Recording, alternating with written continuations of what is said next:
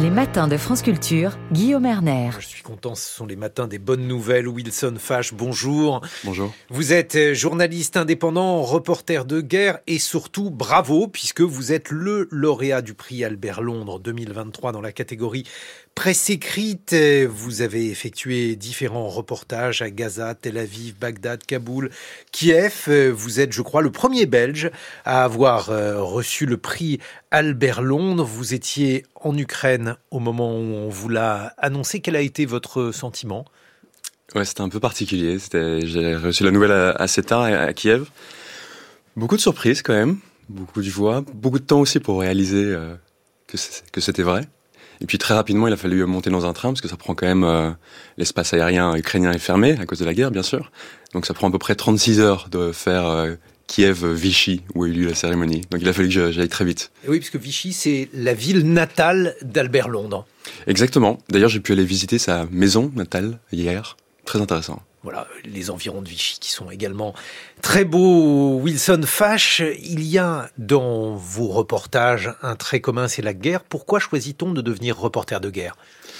C'était pas un choix très conscient au début. J'ai pas fait des études de journalisme en me disant je vais être reporter de guerre. C'est venu petit à petit au fur d'expériences et de terrain, avec euh, plutôt un, un, focus sur le Moyen-Orient. D'abord la Jordanie, le Liban et, ensuite assez rapidement l'Irak. Et finalement j'ai été correspondant pendant deux ans et demi en Irak, pendant la guerre contre Daesh. Donc tous mes sujets étaient liés à la guerre. Mais après ce qui m'intéresse c'est pas forcément la ligne de front. Aussi de temps en temps, parce qu'il faut aussi le montrer, aller euh, voir les blessés, les, les soldats, la, les échanges de tirs, tout ça, c'est aussi important, bien sûr. Mais ce qui m'intéresse le plus, c'est d'aller auprès des civils et c'est d'aller les sujets entre guillemets loin de la guerre, mais en fait, la guerre, c'est un événement tellement cataclysmique pour une société, pour un pays, que ça touche tout. Ça touche la culture, ça touche la nourriture, ça touche la musique, ça touche la langue, et c'est ça que j'aime bien documenter. Qu'est-ce que vous en retenez donc de, de ces deux ans passés en Irak euh, au moment de la guerre contre Daesh, Wilson Fash? Un niveau très personnel de journaliste, ça a été presque une école en fait, euh, où on avait cette euh, maison, cette colocation de journalistes irakiens, arabes, kurdes, français, belges, et on travaillait ensemble. Beaucoup d'entre elles, on était tous indépendants. On avait entre 18 et 30 ans, je crois, peut-être peut-être moins, et on travaillait ensemble beaucoup sur le terrain. On allait ensemble sur le terrain, on s'échangeait des, des idées, des sujets, des, des contacts. On, on travaillait avec, euh, on louait nos voitures ensemble, et donc ça a été très très formateur finalement. Et la guerre en Ukraine, qu'est-ce qu'elle vous a appris cette euh, guerre, ce conflit? Là, ça a été très différent. L'Ukraine, c'était un peu plus loin, a priori, de ma zone de prédilection. Mais, euh, mais j'ai eu cette curiosité. C'est peut-être difficile à parler de, parler de curiosité, c'est peut-être difficile à entendre pour le public de dire qu'on est curieux, qu'on a envie d'aller dans un terrain en guerre. Mais pourtant, oui, j'ai eu cette envie. Qu'est-ce que j'ai appris?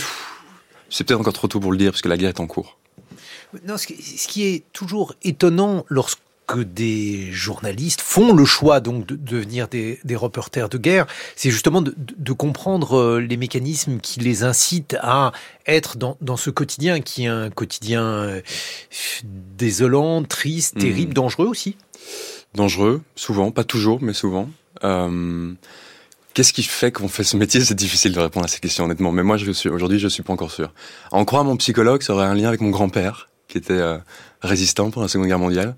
Et apparemment, c'est un phénomène assez bien documenté de les enfants et les petits-enfants de, de, résistants qui, qui ont une pression pour faire aussi bien que l'aïeux et qu'il faut faire, faut prouver de quoi on est capable.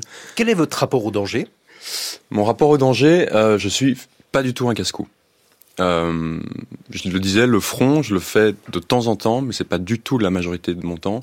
Là, j'ai passé un mois sans sortir de Kiev parce que j'avais des sujets culturels à Kiev, très loin du front. Euh, même si Kiev n'est pas toujours sans danger, mais c'est majoritairement sans danger. Euh, mais aussi cette envie de temps en temps d'aller sur le front. Et j'y suis préparé dans le sens où j'ai l'expérience et j'ai été formé à ça aussi. Et j'ai le matériel de sécurité. Est-ce que vous avez vu des Russes? Je n'ai pas vu de Russes vivants. Est-ce que vous avez vu eh, des hommes de, de, Daesh là aussi lorsque vous étiez donc euh, bien sûr en Irak? Là aussi, la majorité que j'ai vue pendant la guerre n'était pas vivants. Euh, et ensuite, je les ai vus quand euh, ils ont pu être arrêtés. J'ai beaucoup couvert la question de la justice pour les, les djihadistes membres de Daesh. Qu'est-ce que ça vous a appris sur eux? Parce que finalement, ce sont eux qui, euh, pour nous, sont les plus incompréhensibles. On a beaucoup de mal à, à comprendre la logique de ces monstres. C'est intéressant ce que vous dites. Ouais, mais tout premier sujet, ça a été euh, l'Irak, mais ça a aussi été la Belgique où je m'intéressais à ces jeunes. Vous savez, la Belgique était avait entre guillemets le triste record européen du nombre de, de, jeunes qui ont été rejoindre Daesh en Irak et en Syrie. Donc je me suis beaucoup intéressé à ces thématiques-là. J'ai été rencontrer leurs familles en Belgique, et puis j'ai été aussi rencontrer ces jeunes, ou moins jeunes, en Syrie, dans des prisons, des Belges, des Français. Et je suis assez fasciné de qu'est-ce qui pousse.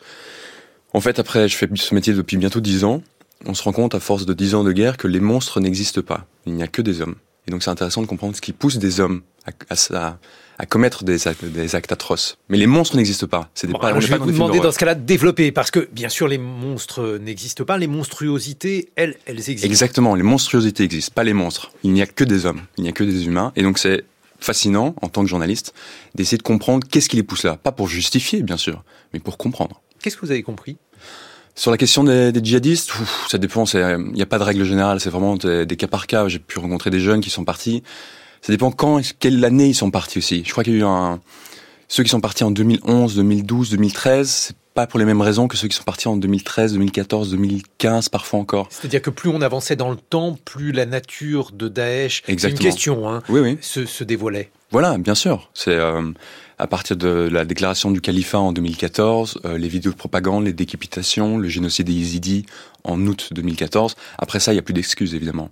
Mais avant ça, il y avait encore, c'est fascinant, j'avais posé aussi là-dessus, le ministère des Affaires étrangères belge à l'époque, je crois que c'était en 2012-2013, qui disait, tous ces jeunes Belges qui vont en Syrie pour combattre le régime de Bachar al-Assad, peut-être qu'un jour, on leur érigera une statue à Bruxelles.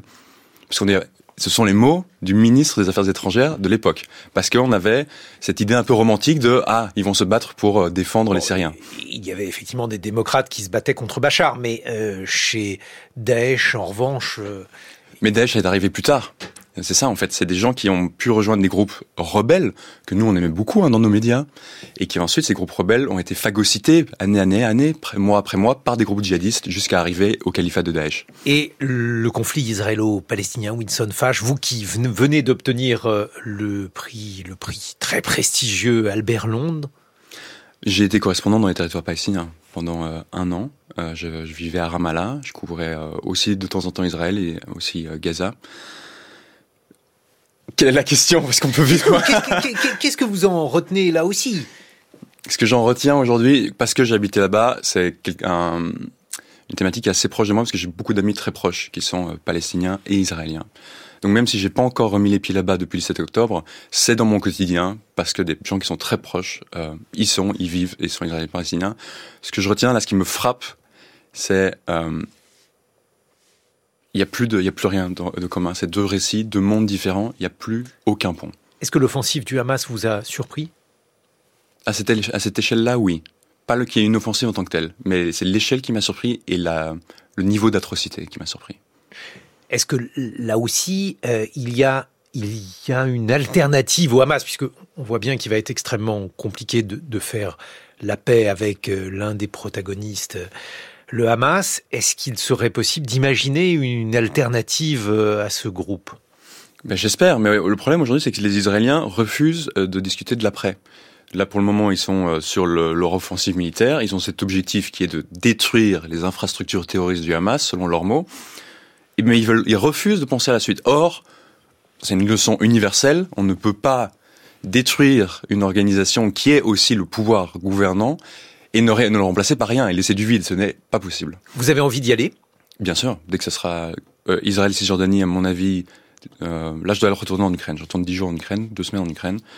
Israël-Cisjordanie, à mon avis, en janvier, et Gaza dès que possible. Mais pour le moment, c'est impossible. Wilson Fash, vous êtes pigiste, comme on dit. Autrement dit, euh, vous n'appartenez pas à une rédaction. C'est quelque chose que vous avez choisi ou vous subissez ce statut? Un peu les deux. D'abord, c'est un choix. Euh, au tout début de ma carrière, quand je me lance dans le journalisme, et en, notamment en Irak à, à 22 ans, c'est parce que j'ai envie d'aller sur le terrain. Et à, cet âge-là, sans expérience, aucune rédaction ne va m'engager en CDI pour m'envoyer euh, en Irak. Impossible. Aujourd'hui, dix ans, quasiment dix ans plus tard, neuf ans plus tard, je pourrais imaginer de rejoindre une, rédaction. On me l'a proposé. Mais en fait, aujourd'hui, je, je fais quasi, je fais exclusivement du terrain. Je suis sur le, en mission peut-être 6-7 mois par an. Je fais exclusivement du reportage, je fais uniquement ce qu'on appelle des sujets euh, magazines, où on peut passer du temps à suivre des personnages sur des thématiques particulières. Et ça, c'est un luxe infini de faire des sujets qu'on veut, quand on veut, dans les pays qu'on veut. C'est difficile de, laisser tomber ça pour rejoindre une rédaction où quelqu'un va nous autoriser ou non à partir quelque part. Est-ce que c'est un métier qui euh, vous a déçu? Est-ce qu'au contraire, euh, vous avez eu toutes les joies que vous imaginiez avoir en tant que journaliste? Ah, je fais le métier de mes rêves. Ça pourrait pas être mieux que ça. Je ne changerais euh, pas grand-chose. Alors, si vous aviez un, conseil à, à, donner à ceux qui entrent ou qui voudraient entrer dans la carrière euh, D'avoir de l'endurance, de pas laisser tomber. C'est compliqué au début, en tout, en tant, surtout en, en tant qu'indépendant. Avoir de l'endurance, ouais, et de la de l'espoir. Et l'écriture, puisque vous écrivez, c'est dans la catégorie presse écrite que vous avez obtenu ce prix Albert Londres. Alors j'écris, mais parce que je suis indépendant, je fais aussi de la radio et de la télé, parce que si je faisais que la presse écrite, euh, je ne pourrais pas en vivre, tout simplement. Mais c'est vrai que je me considère plus comme un, un, journaliste de presse écrite, c'est ça qui me fait vibrer, ouais. Merci Wilson Fash, on peut vous lire où? Alors en ce moment dans le magazine français Mouvement, Libération de temps en temps, euh, le journal belge L'Écho. Bravo, encore une fois, dans quelques instants, avec Science, ce sera bien sûr avec Alexandra Delbo.